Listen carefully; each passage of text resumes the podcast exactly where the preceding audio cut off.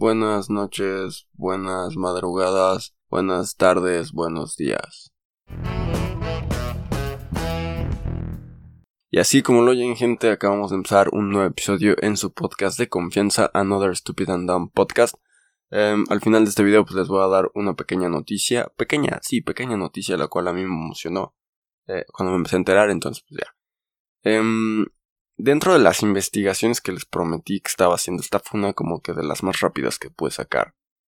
Y pues la neta es que pues vamos a hablar de esto en el episodio número 102 de este podcast. Eh, vamos a hablar de las creepypastas. Creepypastas. Sí, aquellas historias que en tu época en México, quizás de, no sé, si tienes más o menos mi edad, eh, estás andas por tus 20, quizás en tu primaria, secundaria, esas pequeñas historias que aterraban a tus amigos, que las veías por pura curiosidad, terminamos todo asustado, terminabas queriendo ver Dross a las 3 de la mañana y terminamos más asustado y pues no dormías nada. De esas pequeñas historias vamos a hablar. Vamos a hablar de esto eh, de una forma un poco rápida quizás, porque no sé, me apetece hablar de esto rápido y, y conciso quizás.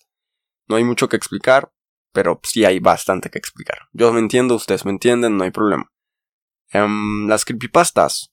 Básicamente lo que encuentras en internet, las primeras búsquedas que haces y lo que te parece que son, son historias cortas de terror y pues, son recogidas y o compartidas a través del internet, como en foros, blogs, videos de YouTube, eh, con la intención de asustar, inquietar eh, al lector y pues eso, eso es, eso es. Y sí, no, obviamente si te pones a pensar en la mayoría de las creepypastas que conoces, que ahorita vamos a ver cuáles son como que las que yo conocí, hablar un poquito sobre lo que en internet dice que son y, y pues ver qué onda realmente, ¿no? Y tratar como que de explicarlas un poquito también. pues sí, o sea, obviamente te quieren pues asustar y inquietar con el ay demonios, ¿qué está pasando en el mundo, no? Y, pero después te pones tan tranquilo porque la mayoría de las creepypastas dicen que son en algún lugar de Estados Unidos. Em, y sí, son pequeñas historias. Yo las combina, bueno, no las combinaría, sino las relacionaría con las eh, leyendas urbanas. Con eso las combinaría o con eso las relacionaría. Que son como leyendas urbanas, quizás. Y sí son compartidas por el internet. Sí, si te pones a buscar en YouTube así como de creepypasta, te va a aparecer como creepypasta de y te van a aparecer como 15 resultados pues bastante conocidos, quizás y también pues, te vas a llevar una sorpresa quizás con eso. Pero ese no es el punto. Em, efectivamente, después de lo que viene aquí, sí, son muy eh, parecidas a las leyendas urbanas, aunque siempre tienden a tomar la forma de textos escritos en narraciones. En algunas creepypastas vienen en forma de imágenes, videos o videojuegos supuestamente encantados. Y sí, hay algunas creepypastas que te vienen con alguna imagen, ¿no? Esto de los videojuegos encantados y de los videos encantados, imágenes, eh, también lo encontré, por ejemplo, con lo de... Bueno, está relacionado a lo que, por ejemplo, te decían como de los episodios perdidos de tal serie, ¿no? Por ejemplo, el episodio perdido del suicidio de Calamardo. Eh, un episodio del cual mucha gente ha buscado seguramente. Si estás oyendo esto y ya buscaste ese video, pues obviamente déjalo en un comentario quizás o deja un like de que ya, ya viste lo del el suicidio de Calamardo, ¿no? Ya te informaste bastante bien sobre el tema y, y lo buscaste tanto que hasta te salían como eh, videos en tu Facebook, en tu feed de Facebook, en, en Instagram, quizás también sobre Bob Esponja, imágenes de Bob Esponja no relacionadas al suicidio de Calamardo, pero te aparecían porque buscaste tantas veces Bob Esponja y el suicidio de Calamardo, episodio perdido y bla bla bla, que te empezaron a aparecer este tipo de cosas. Em, y sí, no, o sea, todas estas cosas, incluso había uno de, por ejemplo, el cartucho eh, maldito de Mario Bros que era del Mario Bros. de Nintendo 64. Algunas cosas, incluso algunos decían que era el, cartucho no era de Nintendo 64, era de un Game Boy, eh, etcétera, ¿no? Eh, esto sí es bastante pues, entretenido quizás también porque pues, te pones a pensar, ¿no? O sea, tengo este juego y, oh por Dios, hay una versión maligna. Eh, otro videojuego que tiene según su versión maligna, su semilla ahí como... Con esa palabra de semilla supongo que ya mucha gente se dio la idea. Minecraft la semilla de Herobrine, la semilla como que en la cual eh, después de cierto punto tu, tu PC, tu celular, donde lo estés jugando, entra en un modo como de, de un bug. Ya saben que es un bug, no voy a explicar tanto eso. eh, te empieza a buguear el juego y te empieza a trabar y no se puede hacer ciertas cosas. Y, de repente ya no, no, no, ves nada, luego ves una pequeña sombra como de, unos ojos, y bla, bla, bla. Em, después de todo esto busqué un poquito sobre sus orígenes de, de todas estas creepypastas. Dice que exactamente los, eh, los orígenes no son conocidos, son más bien como muy desconocidos. Em, porque pues generalmente son escritas de forma anónima estas creepypastas y se publican eh, en, les digo, en, en blogs, en foros de internet, en videos de YouTube las hacen, o en algún comentario de alguna publicación. O sea, se hacen como que de forma anónima hasta cierto punto, porque por ejemplo, para subir un video a YouTube se requiere crear un canal. Pero incluso para crear el canal no es necesario que pongas como que tu nombre real. O sea, este canal se llama Another Stupid and Dumb Podcast y yo no me llamo Another Stupid and Dumb Podcast. Entonces, sí, es bastante cierto. Facebook tampoco es necesario que pongas tu nombre real. En foros tampoco lo es necesario para publicar. Quizás puedes poner como un username. E incluso en los blogs también puedes tener tu propio username y publicarlo. Entonces sí es como de una forma anónima, pero bien sabido que cierta persona quizás fue la que lo empezó. Pero después de la explosión que puede tener tu creepypasta o tu pequeño escrito, pues obviamente muchas personas van a publicarlo después y pues se va a perder como que ese rastro de quién lo hizo primero. Entonces, pues ahí está la cosa, ¿no? Em, se cree también que las creepypastas iniciaron en los noventas, cuando los correos electrónicos en cadena se volvieron una forma de publicar cosas rápidas en internet. O sea, cuando te mandaban como una cadenita eh, en, tu, en tu correo que era como antes mandar cadenas en WhatsApp, que creo que ya nadie manda cadenas en WhatsApp, pero si lo sigues haciendo, muy bien por ti. Em, y pues es, es, extraño, ¿no? Porque yo crecí con estas creepypastas, eh, como por quinto, sexto de primaria empecé a conocerlas. Creo que la, la que conocí primero, para ser honestos, fue la de... Eh, la de Slenderman, por ejemplo, la de Slenderman, cuyo nombre se traduce como hombre delgado, tal cual que esto ya lo estoy leyendo en una página de internet la cual pues, fue donde busqué todo esto.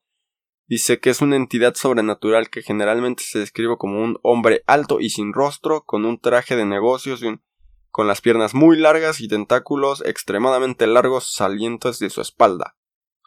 Eh, sí, sí, aquí dice que tal vez Slenderman sea el protagonista de la creepypasta más famosa y quizás sí, quizás sí.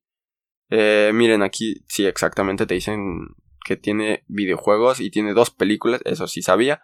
Eh, una de las películas creo que está en Netflix, por si la quieren ver, se llama Slenderman, así tal cual. Y pues está, interesante, supongo, deberían de verla.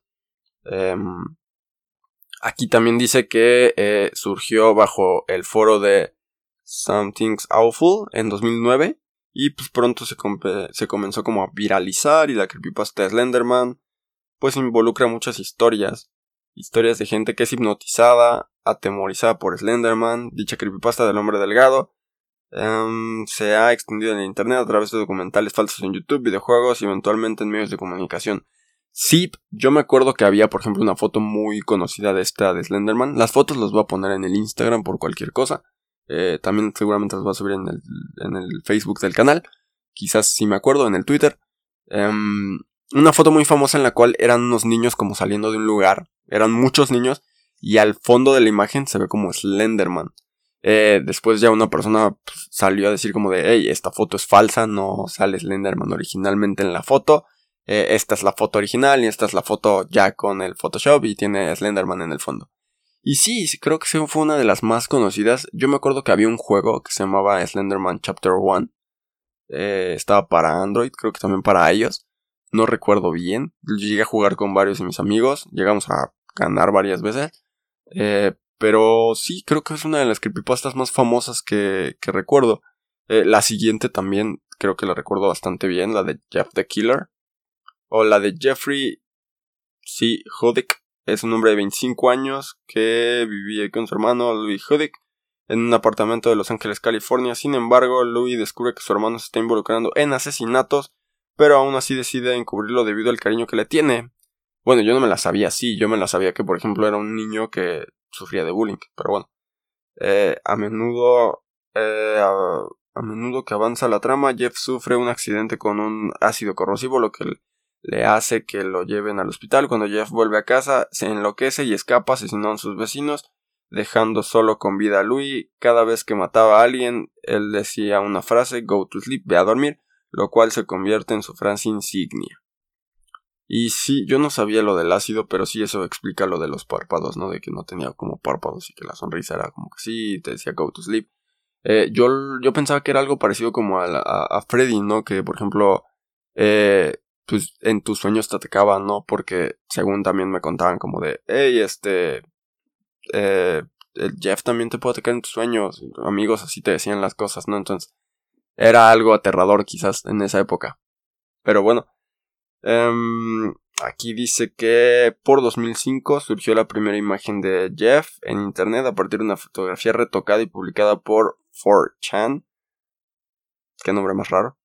De la cual se rumoró que pertenecía a una niña la cual fue intimidada hasta el suicidio por usuarios por su peso. Qué mala onda. Otros dicen que viene de una chica red social Stick Stickham Stickham, la cual se le retocó por primer lugar eh, como una burla, o sea, fue una burla, se supone que es una chava la cual le hacen bullying, o sea, dos versiones totalmente locas. Eh, fue utilizada fue utilizada frecuentemente como un screamer en el subtítulo de Go to Sleep. Se desconoce el origen del meme Go to Sleep, vete a dormir en español.